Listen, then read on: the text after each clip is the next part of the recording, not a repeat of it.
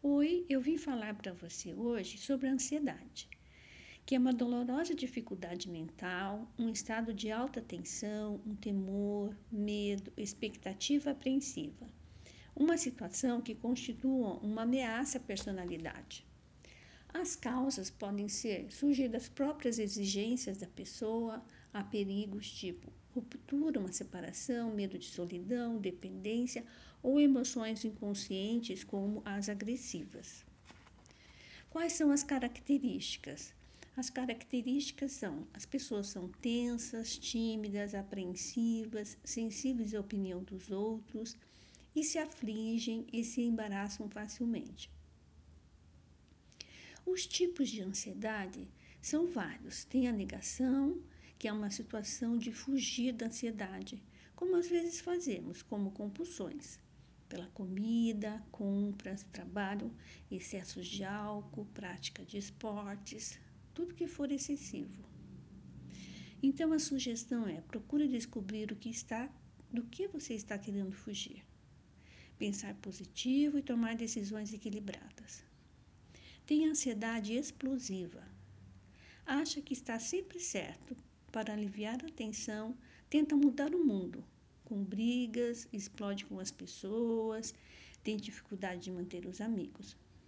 Gosta de mostrar poder usando a força do comando e do dinheiro.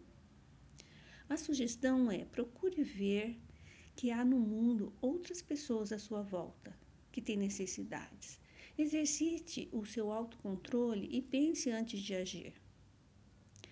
Tem ansiedade tipo controlador, que precisa controlar os outros para aliviar a sua ansiedade.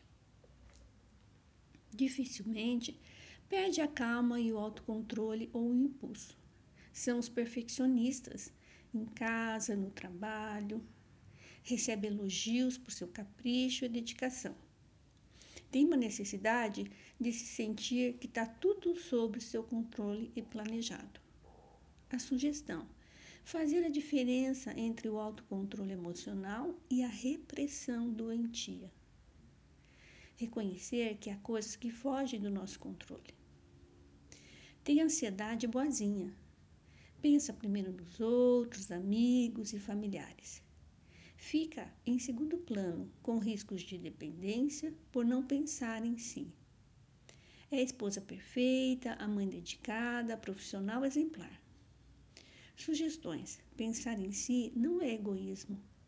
Aprenda a dosar sua ajuda. Tem a aflita, que sofre depressão, distúrbios alimentares, fobias, pânicos. Acha que não tem capacidade para nada e perde a esperança de prosperar. Quando está triste ou nervosa, alimenta suas emoções na companhia de alguém que julga ser mais forte e competente que você. A sugestão: você tem enorme capacidade de ligar mente e corpo. Use-a para se curar. Os aflitos admitem que há coisas que fogem do seu controle fazer terapia, inclusive a corporal, para melhorar. Tem ansiedade preocupada. Quando está ansiosa, desenvolve uma atividade mental obsessiva e negativa. Imagina fatos terríveis e sofre analisando prós e contras de todas as situações. Tem medo de pensar no que os outros vão dizer e se esforça para agir de modo a agradar a todos. A sugestão é Pare de imaginar tragédias e situações negativas e pense em resultados positivos. Saiba usar sua grande capacidade de examinar os próprios sentimentos para meditar. Tem os prejuízos da ansiedade em excesso no nosso organismo. Tipo, o cérebro sofre falhas pelo excesso de hormônios. Os cabelos caem por falta de, de irrigação sanguínea no couro cabeludo. No coração, acelera, aumentando o risco de infarto. A sexualidade, a libido diminui pelo excesso de testosterona. O útero tem uma queda do nível de progesterona, provocando cólica menstrual.